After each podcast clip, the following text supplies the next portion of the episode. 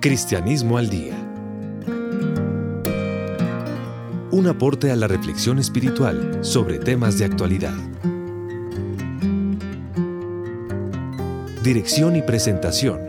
Padre Alberto Múnera, de la Compañía de Jesús.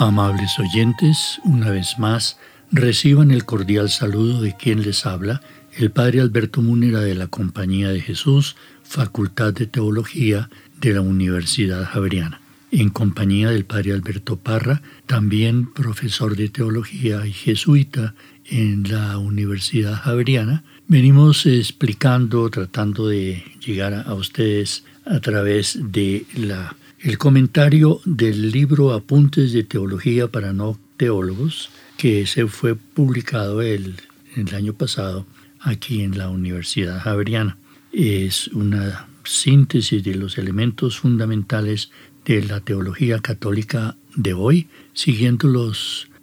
las orientaciones del Concilio Vaticano II. Estamos en el primer capítulo que se refiere a la totalidad de Dios,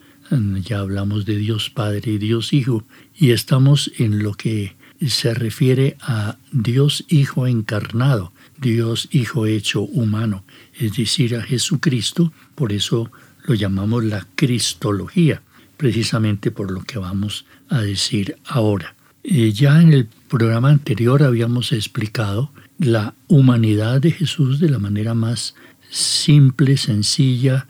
como la describen sus testigos presenciales, los que vivieron con él durante el poco tiempo que permaneció en el planeta Tierra, y lo cual decían ellos que lo que vieron, tocaron y palparon de Dios que se había hecho humano era lo que nos transmitían.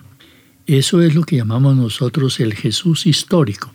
Eh, Jesús histórico es el Jesús cuya historia se extiende desde su concepción hasta su muerte en la cruz. Pero Jesús no quedó simplemente muerto y sepultado, sino que Jesús llegó a ser glorificado, a que su humanidad, esa humanidad unida a su divinidad, que había terminado destruida con, en la cruz y eh, puesta como un cadáver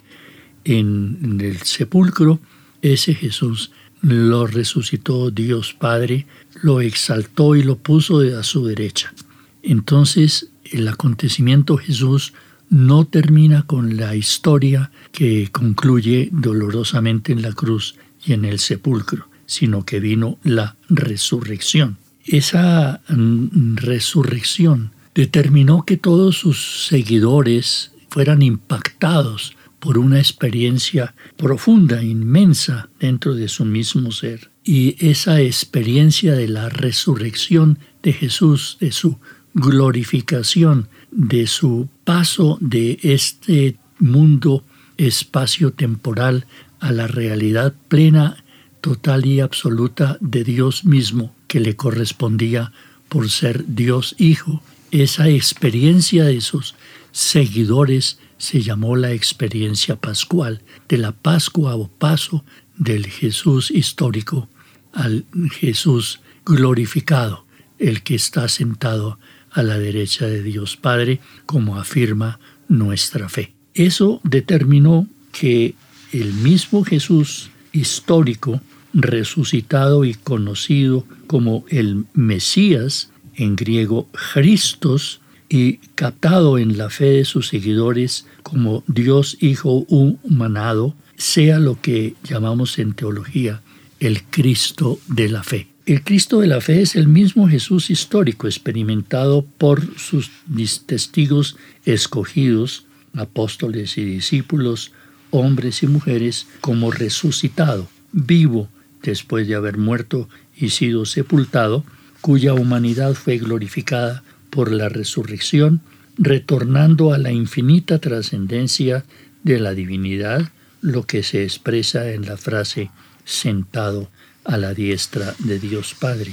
por lo cual es reconocido como Dios Hijo que había unido su divinidad a su humanidad desde su inicio humano en las entrañas de su Santa Madre María. En términos de el Cristo de la fe, Jesús no es un simple sujeto humano que tiene un Dios. Si así fuera, negaríamos la divinidad de Jesús. Por eso decíamos que Jesús no tiene fe en Dios, ni ora a Dios, ni tiene experiencia de Dios, ni adquiere o suministra datos sobre Dios, porque Él es Dios mismo. Tampoco es idéntico a nosotros en todo, como lo dice el texto de San Pablo, porque es idéntico a nosotros en todo menos en el pecado, entendiendo pecado como la realidad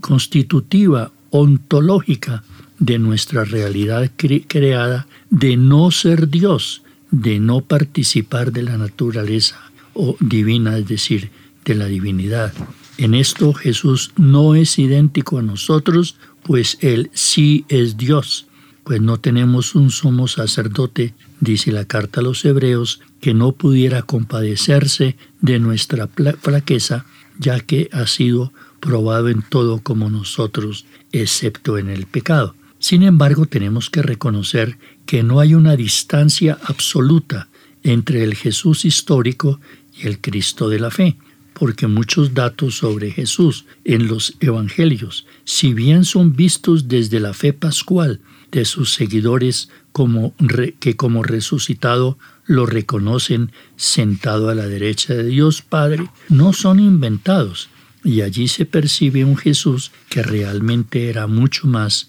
que un simple judío piadoso o un poco atrevido en sus expresiones. No obstante, hay que tener en cuenta que los apóstoles y los discípulos lo que conocieron fue un ser humano idéntico a nosotros en todo. Quisiera hacer dos acotaciones que me parecen pertinentes. La pregunta hecha en 155 páginas de este texto ilustre, ¿se puede afirmar que Jesús es un sujeto humano un hombre extraordinario que tiene un Dios o una experiencia especial de Dios. El trabajo que hace el teólogo para no teólogos en esta página me parece también supremamente importante y supremamente definitivo para la aclaración de confusiones, porque hay una corriente, perdóname la expresión miserabilista, que ha tenido esa osadía de pensar que Jesús simplemente fue un sujeto humano un hombre, pues sí, posiblemente extraordinario, como dice aquí el padre Múnera, pues simplemente que fue escogido por Dios y exaltado por Dios y hecho Dios. Pero el Señor era completamente un ser humano, completamente un ser humano, que llegó a ser exaltado y que fue adoptado por Hijo de Dios, pero Él no era Dios. De no Dios se convirtió en Dios, lo cual pues realmente que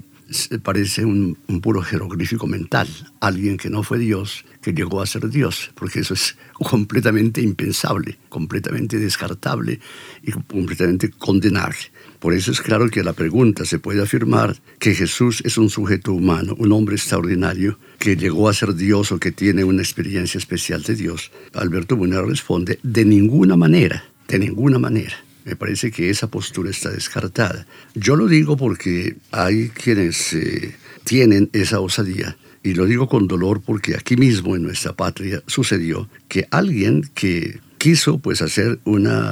avance cristológico por su cuenta resultó diciendo exactamente eso. Aquí lo que tenemos es un Jesús que fue un personaje histórico, un judío piadoso, que fue tan bueno y fue tan excelente y tan caritativo, pues que el Padre lo coronó y lo llevó y lo constituyó Dios. Incluso no fue resucitado, sino simplemente exaltado, lo exaltó a la divinidad. Yo me refiero a unas páginas bruscas y muy poco amables en un periódico El Tiempo de Bogotá, en que un columnista habitual de ese, de ese espacio se metió a hacer una cristología que realmente no corresponde con la fe cristiana y que de ese sentido hace mucho mal. Está circulando en este momento una edición post-mortem, dos años después de fallecido, de ese personaje que dejó pues eh, la eh, suma importante de dinero para que se le editara un libro que él no pudo editar en vida, no por persecución, sino precisamente porque no corresponde a la fe verdadera. Definitivamente no.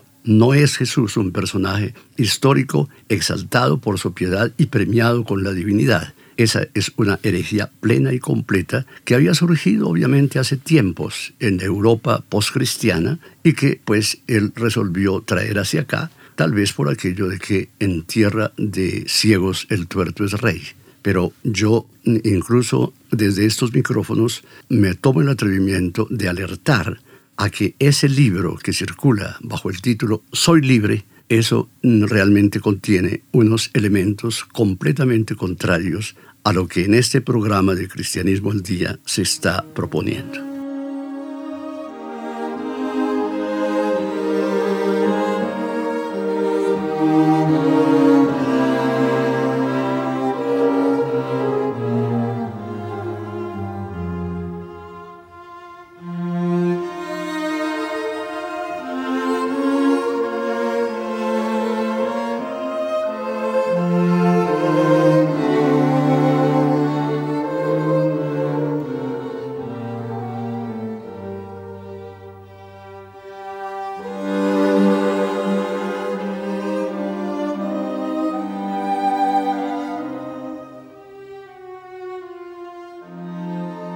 Quiero abundar en lo que dice el padre Parra porque el personaje al que se refiere él, cuyo libro circula post-mortem, en su momento nos consultó tanto al padre Parra como a mí personalmente, amigablemente, nos consultó si esas afirmaciones que él hacía en sus escritos, que nos los suministró en su debido tiempo, eran aceptables en la teología católica y por supuesto categóricamente respondimos que no y basados en nuestra fe católica y en lo que conocemos de teología no es no son admisibles en el cristianismo católico, razón por la cual la autoridad eclesiástica, que es la que regula nuestras publicaciones, se negó a aceptar que en vida de este personaje se publicara ese libro al que se refiere el padre Alberto Parra. Entonces, nosotros simplemente reconocemos que ese Jesús histórico, el Jesús del que hablamos en el programa anterior, que era idéntico a nosotros en todo menos en el pecado, como dicen los textos del Nuevo Testamento, Él era Dios que había asumido la humanidad y por eso el Jesús histórico es Dios humanado y ese Jesús histórico que murió y fue sepultado, dice el texto de nuestro símbolo de la fe, el credo, que descendió a los infiernos, es una expresión antiquísima para designar simplemente que fue enterrado, que pasó al, al carácter de cadáver. Eso es lo que se llamaba bajar a los infiernos porque los cadáveres se enterraban, como lo dice la, palabra, debajo de la tierra y por tanto eso se llamaba en el, el paradigma mental de los hebreos las partes inferiores, inferni, y por eso la traducción es miserable para la comprensión actual, porque Jesús no bajó a ningún infierno en el sentido de la comprensión popular, sino que simplemente fue enterrado, fue cadáver. Entonces murió, fue sepultado o bajó a los infiernos, que es lo mismo, y resucitó al tercer día y subió a los cielos y está sentado a la derecha de Dios Padre. esa glorificación que le correspondía por ser Dios Hijo encarnado, humanado, es lo que nosotros llamamos el misterio pascual, el paso de la realidad humana eh, sin glorificar a, la realidad humana glorificada y, que le correspondía por derecho propio, por ser Dios Hijo, y esa realidad del Jesús resucitado es lo que llamamos nosotros en cristianismo católico el Cristo de la fe. Queda la pregunta, ¿cómo se llega del Jesús histórico al Cristo de la fe en nuestra teología?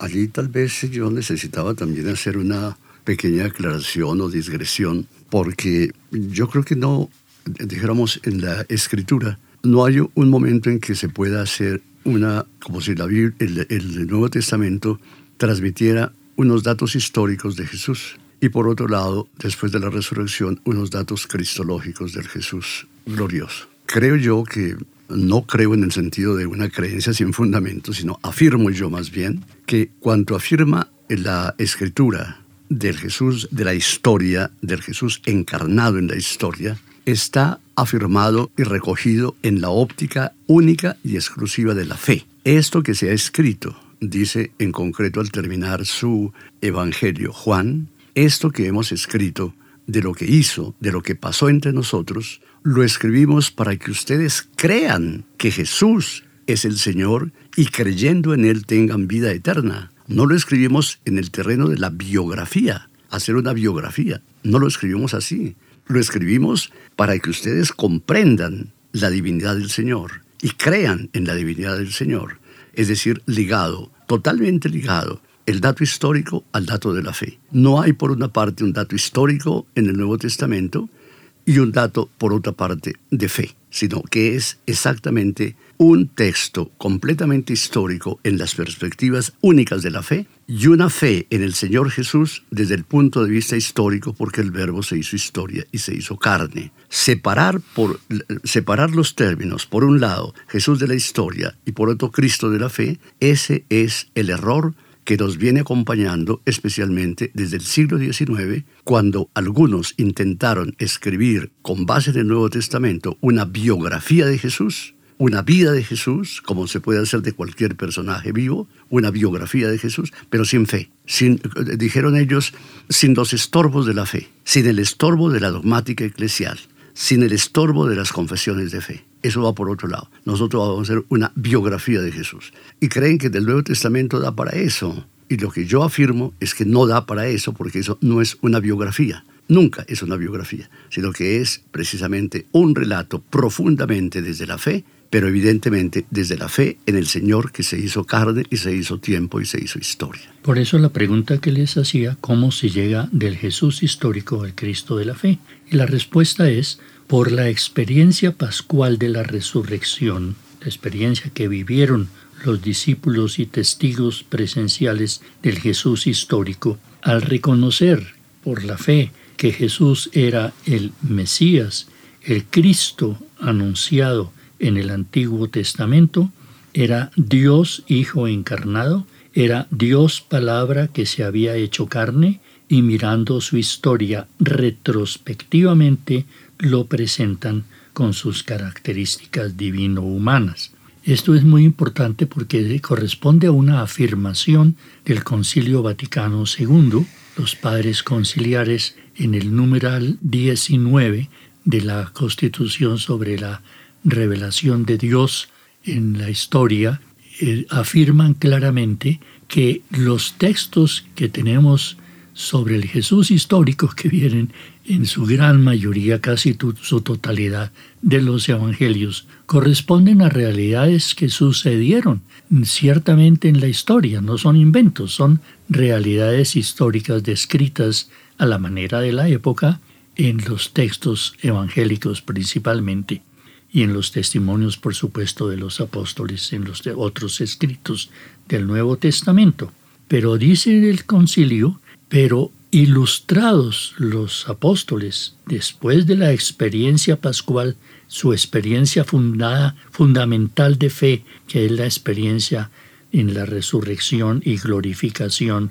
del Señor Jesús a la diestra de Dios Padre, esa experiencia de fe los llevó a asumir al único Jesús, que es el Jesús histórico y glorificado, resucitado, glorificado, asumirlo de una manera unitaria y entonces, como dice el padre Parra, sin dividir lo que fue simplemente historia y solo historia y lo que viene después que es la fe que lleva su mirada al Jesús desde su concepción hasta su glorificación, esa mirada unitaria del único Jesús, histórico Cristo glorificado, nos presenta en muchos textos del Nuevo Testamento a Jesús con sus características divino-humanas de una vez explicitadas, pero es evidente que ellos, los testigos del Señor Jesús,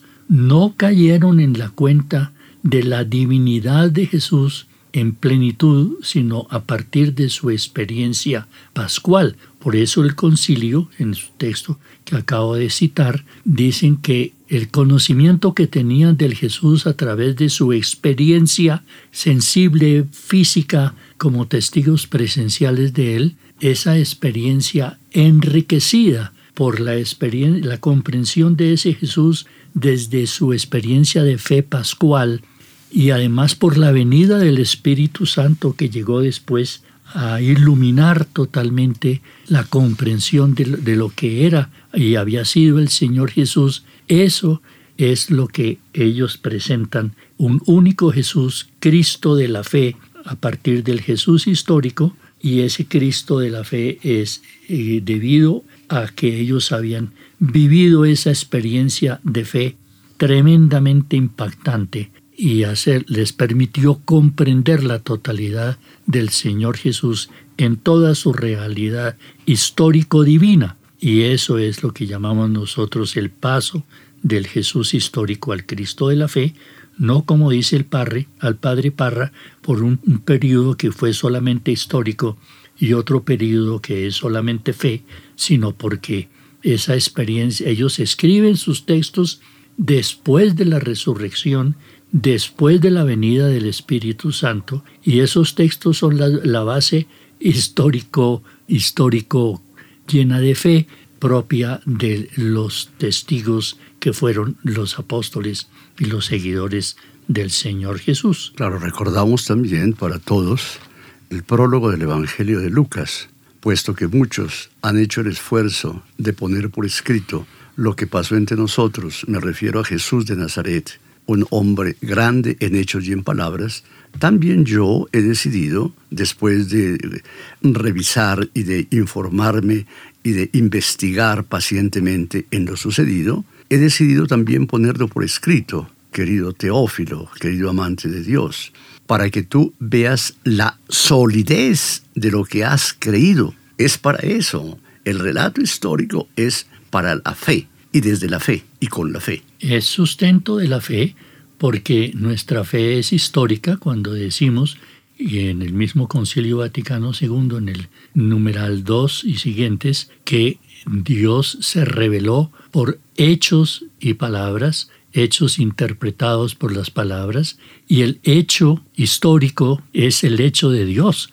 Jesús es el hecho histórico más importante de toda la historia de la humanidad y de la creación. Por tanto, esa es la base, la base histórica que Lucas en su prólogo del Evangelio escribía hacia el año 70 después de Cristo. Con esto entonces nosotros terminaríamos este quinto paso en que hemos tratado de compartir con ustedes nuestra reflexión sobre lo que es la consecuencia que tiene para nosotros el haberse Dios Hijo hecho hombre. Nos queda un sexto paso que dejamos para el próximo programa, que se refiere a lo que siguió de ahí, después de esta experiencia de fe que llevó a comprender al Jesús histórico como el Cristo de la fe, de la fe de los cristianos, pasamos a ver cómo Jesucristo para esos cristianos es nada menos que el autor y el destino final de toda la creación de este mundo. y Jesús aparece entonces como el creador de este mundo y de todas las cosas de este mundo, como lo dice el credo, el símbolo de nuestra fe, por quien fueron hechas todas las cosas y al mismo tiempo se constituye en el destino final de toda la creación y por supuesto de todos nosotros en esta creación hasta afirmar finalmente que Jesús, ese de quien estamos hablando, el Cristo, Jesús el Cristo, Jesucristo es nuestro Salvador.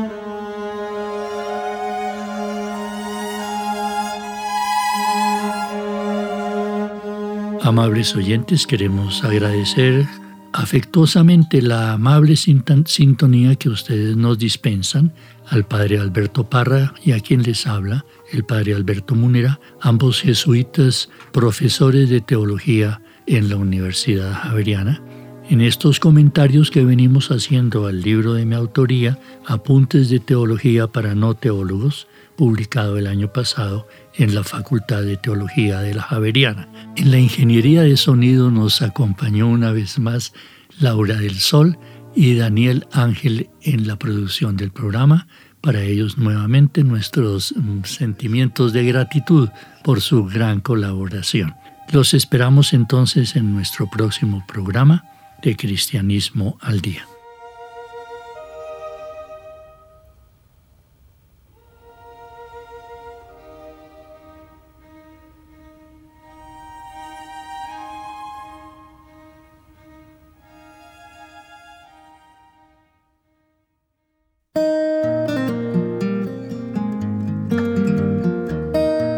Cristianismo al Día. Un aporte a la reflexión espiritual sobre temas de actualidad. Dirección y presentación. Padre Alberto Múnera, de la Compañía de Jesús.